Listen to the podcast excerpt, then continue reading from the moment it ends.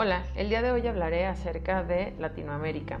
En un principio eh, pensé en hacer este podcast acerca de la historia de toda América Latina, lo cual era un conflicto en el sentido de que aunque tenemos una historia compartida con la llegada de los españoles y los 300 años de dominación de ellos y también de los portugueses, em, me parecía muy complicado poderlo condensar en un audio de menos de 10 minutos, así que solamente hablaré de algunos de los aspectos que comparte esta región y su posicionamiento en el mundo actual. El término Latinoamérica o América Latina fue apoyado en el siglo XIX por el imperio francés de Napoleón III durante su invasión eh, a México como una forma de incluir a Francia dentro de los países de influencia y de esta manera poder excluir a los anglosajones. Desde su aparición, el término ha ido evolucionando para comprender un conjunto de características culturales, étnicas, políticas, económicas y sociales. Latinoamérica es una región en la que, por definición, eh, se hablan lenguas latinas, específicamente el español, el francés y el portugués, y ella comprende aproximadamente 20 millones de kilómetros cuadrados de superficie, siendo prácticamente todo el continente americano, con excepción de la parte norte.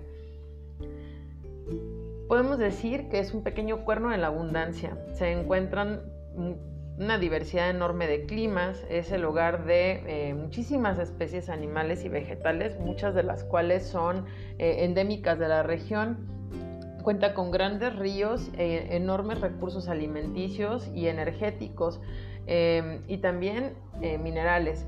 Podemos destacar, por ejemplo, el petróleo, el cobre, el litio, la plata y el oro. Desde México hasta Argentina, los países latinoamericanos forman o han intentado formar una comunidad de naciones hermanadas no solamente por el idioma, sino también por una serie de tradiciones culturales comunes eh, y una evolución histórica paralela, pero al mismo tiempo un tanto convergente.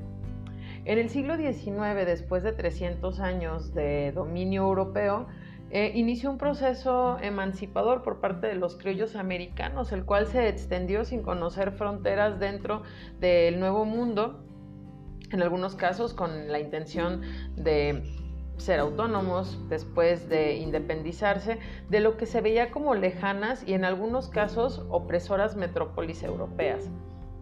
Para muchos de los em, libertadores americanos también surgió el sueño de forjar una nueva nación, eh, como esa idea bolivariana del panamericanismo. Pero diversos factores hicieron que este ideal bolivariano fracasara y entonces surgieran una serie de naciones independientes unas de las otras. Eso también tiene que ver con la lejanía mm, entre los virreinatos, por ejemplo, de la Nueva España, que eran cuatro. Em, era casi imposible poder reunir en una sola nación a la Gran Granada con la Nueva España, por ejemplo.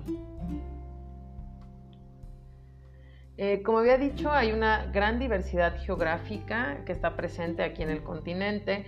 Hay un gran mosaico de todos los climas, vegetaciones y paisajes que se pueden encontrar en el planeta prácticamente. Eh, pero no hay que olvidar una cuestión muy importante, que es la pluralidad étnica y la riqueza cultural que ha caracterizado a América desde la época precolombina y hasta nuestros días, ni la fuerza de cómo han tomado sus, eh, sus particularidades para forjarse como naciones. Y cómo eh, después de los procesos emancipatorios, pues ha habido o hubo un gran auge de diversas formas de organización eh, política, desde dictaduras militares, este, nacionalismos, eh, súper acérrimos que buscaban legitimarse en entre otros. Eh, en el momento actual, las formas democráticas son las que permean prácticamente todo el continente, repúblicas democráticas. Y a partir eh, de, del, siglo pasado, pues se han tratado de afrontar grandes retos, eh, como los que plantea el sistema económico actual, eh, que ha excluido a América Latina de muchísimas de sus dinámicas y que de cierta forma ha hecho, sobre todo en Sudamérica, que eh, haya crecido un sentimiento de solidaridad continental eh, apostando al futuro. Cabe mencionar, por ejemplo, que a inicios del siglo XXI América Latina estuvo girando su rostro hacia, hacia las izquierdas progresistas, como en el caso de Argentina y de Brasil o Bolivia. América Latina, regresando a otros a, temas ya pasados, es la zona del planeta con la mayor diversidad étnica y ofrece una amalgama de pueblos cuya presencia y porcentaje varía de un país a otro, dependiendo de los movimientos migratorios a lo largo de la historia. Se puede distinguir al menos cuatro grupos predominantes, aún en la actualidad, eh, amerindios, mestizos, criollos y afroamericanos. La cultura latinoamericana tiene como principal característica eh, pues el sincretismo de culturas muy diferentes, eh, siendo las principales fuentes de esto las culturas nativas americanas eh, de las diferentes regiones, las culturas europeas provenientes de la península ibérica en un primer momento como España y Portugal, pero después se sumaron a lo largo del tiempo los franceses, italianos, alemanes, ingleses y holandeses. Y eh, no, no, hay que dejar de lado también la cultura africana que tuvo un principal impacto, sobre todo en el Caribe o en Brasil, donde encontramos la mayor concentración de esta población. De esta forma nos podemos dar cuenta que esta región, este territorio, tiene una historia y rasgos comunes. Dentro de esta historia hay que recordar también que a pesar de haber logrado la emancipación de las potencias europeas, vamos a tener otro tipo de intervenciones hasta la actualidad, sobre todo por parte de Estados Unidos. Desde el siglo XIX la región latinoamericana ha visto eh, diversas injerencias por parte de los Estados Unidos, algunas solamente en el ámbito político, muchas otras hasta con intervencionismo directo de las Fuerzas Armadas. Em, ello debido en algunos casos a motivaciones económicas o hasta intereses geopolíticos. Prácticamente podemos decir que América Latina ha sido, como muchos lo llaman, un patio, un patio trasero para los Estados Unidos. Mm, creo que para todos es muy evidente que los Estados Unidos, y no es una novedad, ha sido eh, una gran potencia a nivel global, eh, tanto militar como económicamente hablando. Este alcance global de su poder em, ha hecho que influya en los países de esta región. Y América Latina fue casi desde el primer momento uno de los principales territorios donde Estados Unidos ha ejercido esta influencia.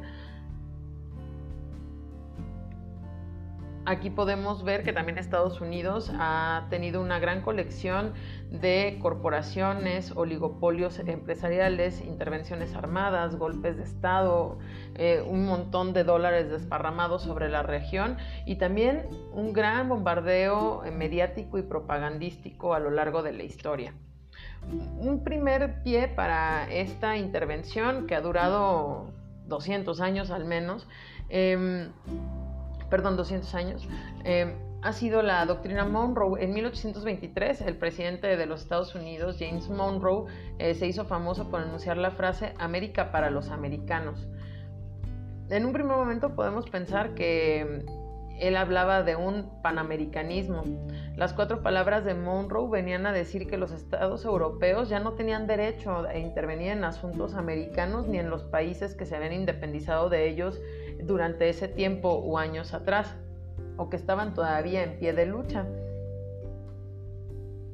Sin embargo, durante muchos años esta frase se convirtió, a lo largo del tiempo obviamente, en un América para los norteamericanos, más, más que el hecho de hermanarnos como países americanos, fue más bien un esta América es para los norteamericanos.